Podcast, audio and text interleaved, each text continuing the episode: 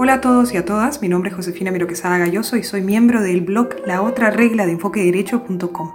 En esta ocasión el tema del podcast gira en torno al conocido caso de Jeffrey Epstein. Esto nos permitirá adentrarnos al fenómeno de las redes de trata en el Perú. Jeffrey Epstein fue un depredador sexual, un hombre multimillonario que articuló una red de explotación sexual de mujeres y niñas con la indulgente complicidad del poder económico, político, mediático e institucional. Contra este sujeto se presentaron decenas de denuncias de sobrevivientes a las que intimidó y amenazó a lo largo de décadas, pero los contactos y la fortuna de dudosa procedencia le permitieron sortear una persecución penal que llegó tarde e incompleta. Jeffrey Epstein era un personaje que se codeaba con las élites más poderosas del mundo, entre ellos expresidentes como Bill Clinton o el actual Donald Trump, y personajes como el príncipe Andrés de Inglaterra, Tony Blair, Harvey Weinstein o Woody Allen. Esto ha sido magistralmente documentado en la serie de Netflix Jeffrey Epstein, asquerosamente rico. Si aún no lo ha visto, hágalo. Sin duda hay un deber moral de reflexionar sobre una realidad regional e internacional que trasciende a Epstein y que no es ajena a nuestro país, la trata con fines de explotación sexual. ¿Qué reflexiones podemos extraer sobre la naturaleza de este fenómeno tan execrable y sin embargo tan extendido? En este podcast pretendo agrupar algunas ideas. Los cargos iniciales de prostitución en contra de Epstein, el perfil de las víctimas, las redes de poder y finalmente el sistema de género que subyace detrás. Prostitución o trata. En 2008, Epstein fue condenado gracias a un acuerdo severamente criticado con un fiscal llamado Alex Acosta. En ese momento no hubo oposición alguna a los cargos que enfrentaba, de hecho, él mismo se declaró culpable de solicitud de prostitución de menores. Pero en 2019, cuando se le imputó el haber cometido el delito de tráfico sexual de menores, este sí lo rechazó. Sin adentrarme en las tipificaciones de ambos delitos en Estados Unidos, es importante precisar algunos matices que nos permitan concluir que lo perpetrado por Epstein nada tiene que ver con la prostitución o con el trabajo sexual. En el centro de esta discusión está la libertad de las personas real y su capacidad para autodeterminarse y tener una posibilidad verdadera de elegir entre alternativas. Siendo así, no es posible dejar de lado el contexto socioeconómico que conduce a las mujeres a este terreno y menos aún la capacidad que legalmente se los reconoce para decidir. En el caso de Epstein y en la mayoría de los supuestos, las víctimas son menores de edad. ¿Pueden los menores de edad decidir sobre su libertad sexual y tener relaciones sexuales? Sí. De hecho, en el Perú se les reconoce a partir de los 14 años. Pero no es eso lo que debemos preguntarnos, sino si es la libertad sexual lo que está en juego en un contexto donde las personas son tratadas como mercancías y no existe una relación horizontal de trato, sino más bien una asimetría de poder y dominio sobre estas. Hay evidencias de situaciones de explotación que conducen a la cosificación de los seres humanos tratados como objetos, es irrelevante hablar de consentimiento si existen medios como la amenaza, la violencia, el engaño, que vician toda posibilidad de elegir y en caso de menores de edad hay un consenso pleno de que lo es aún más. Da igual en estos casos, por ende, probar si existen medios como estos que anularon su voluntad, porque no hay libertad real en esos casos. Tal como lo recoge el Protocolo de Palermo y el Código Penal, no es válido el consentimiento formalmente expresado de un menor de 18 años de ser sometido a una forma de explotación. En el caso de menores de edad, estos se encuentran en una situación de vulnerabilidad presunta, debido no solo al déficit de formación psicofísica del o la menor, sino sobre todo por la relación asimétrica de poder entre el sujeto activo y el sujeto pasivo que supone una situación de explotación parte de la premisa de que en estos supuestos es la dignidad la de que peligra, ergo la prohibición de que las personas sean instrumentalizadas. En eso precisamente consiste la trata de personas con fines de explotación sexual u otros, que es muy diferente a la prostitución, aunque sea un fenómeno vinculado en la práctica. Podemos entonces seguir hablando de solicitud de prostitución. Cuando una persona no tiene la capacidad jurídica para decidir ser o no cosificado, el derecho considera que no. Si la conducta de Epstein y sus cómplices se situara en el Perú, estaríamos en principio frente a un supuesto de trata de menores con fines de explotación sexual. A las niñas y adolescentes se les captaba, transportaba, retenía con miras a ser explotadas sexualmente por este depredador. Y cada uno de los intervinientes en esta red construida por Epstein sabía lo que hacía y le correspondía. Acá es importante precisar que la trata de personas no requiere siquiera que se consuma esa explotación sexual, que incluye todo tipo de actos de connotación sexual como los masajes, tocamientos o bailes eróticos, porque bastaría con que se realicen las conductas dirigidas a ellas. En pocas palabras, la trata de personas es el terreno o el camino hacia la explotación. Sin embargo, como ocurrió en el caso específico de Epstein, la explotación sexual se consumó una y otra vez, lo que, si fuera resuelto en el Perú, sumaría otro delito con el agravante de haber sido captadas a través de la trata, y si las menores son en ese contexto víctimas de violación sexual, según la ley peruana sería un agravante adicional y aumentaría la pena al momento de individualizarla. Pero más allá de determinar la tipificación de cada uno de estos hechos, que sin duda es complejo, importa que quede claro que lo perpetrado por Epstein no solo está lejos de ser llamado prostitución, sino que la fabricación de estas redes de trata no son en absoluto ajenas a nuestra realidad, como lo veremos más adelante. Víctimas y victimarias. El perfil.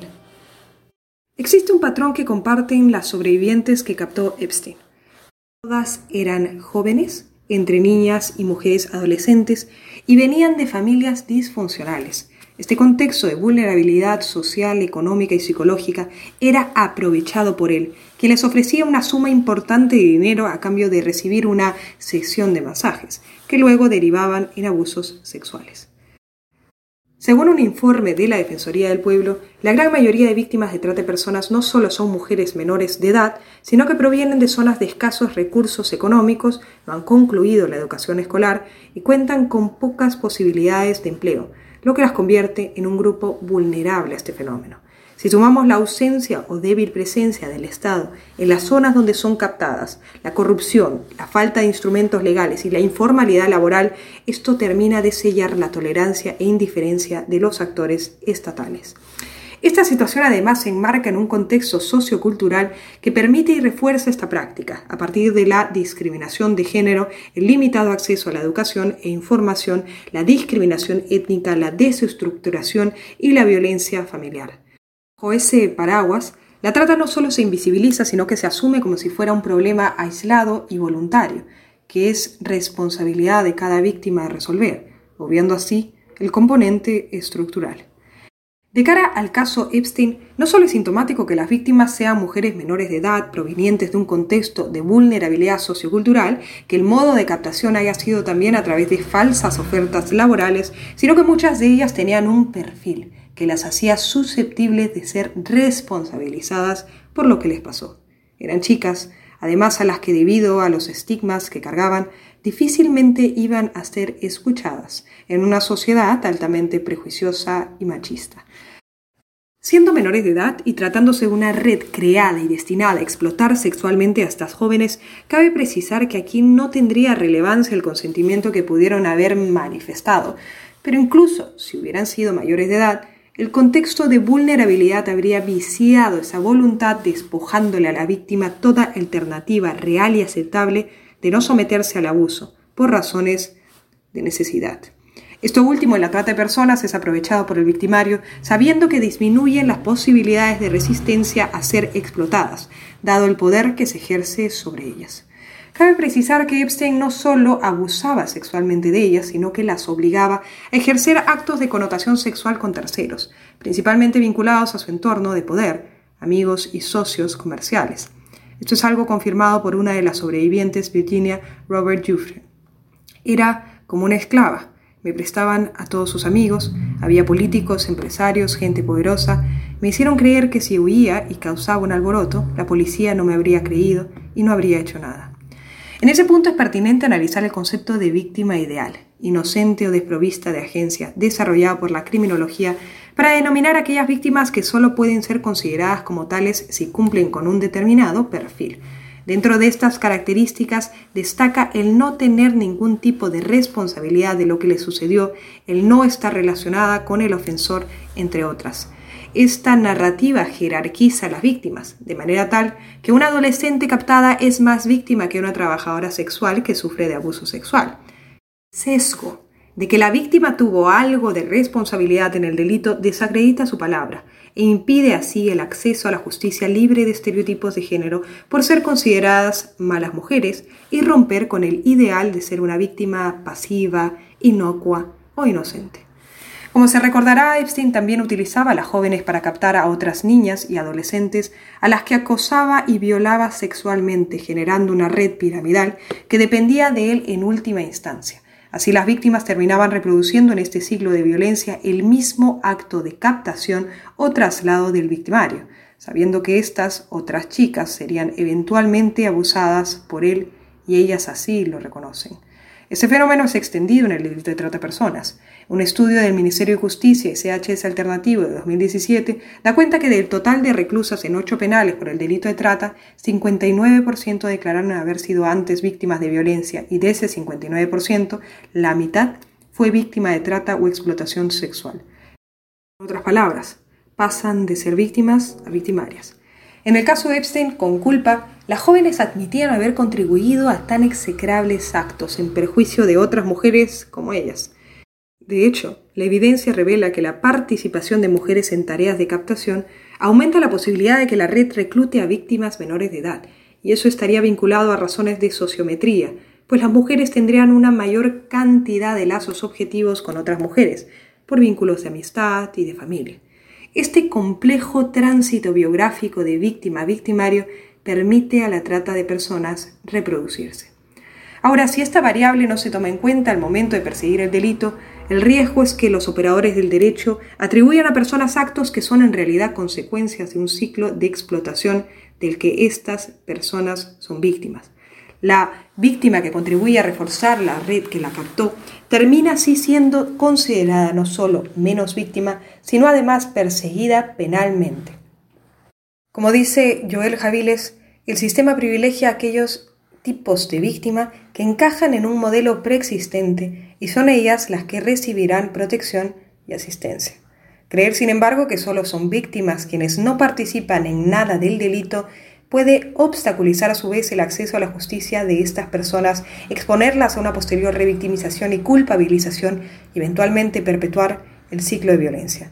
En estos casos se sugiere descriminalizar estos hechos cuando la entrada a la red de trata ocurre por razones de coerción u otras actividades que resultan de haber sido traficada antes. La corrupción, el poder y la tolerancia. Es innegable obviar la estrecha vinculación que mantuvo la pirámide de explotación sexual orquestada por Epstein y las redes de poder que le permitieron montar y operarla. La evidencia invita a pensar que una red no perdura en el tiempo solo desde adentro, sino a costa de contactos en el poder político y económico.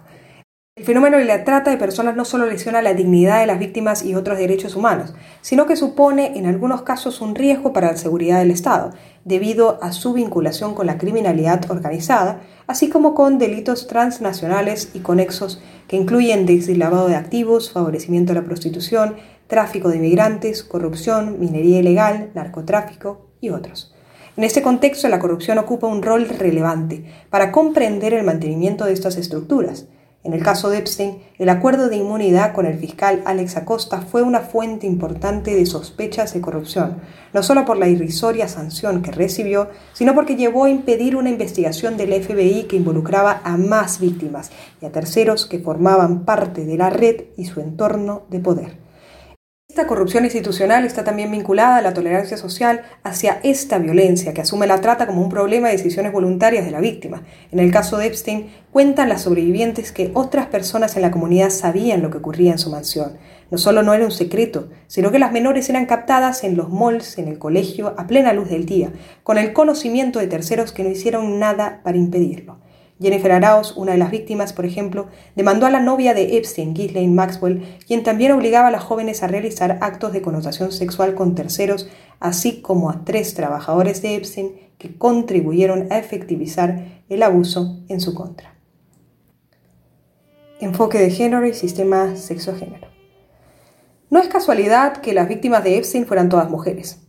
Esto no quiere decir que la trata no afecta también a varones, pero las cifras dan cuenta que el grupo más vulnerable lo ocupan fundamentalmente las mujeres, niñas y niños, especialmente cuando se trata de explotación sexual, servidumbre y algunos sectores vinculados a la explotación económica como el trabajo doméstico, el agrícola o las maquilladoras.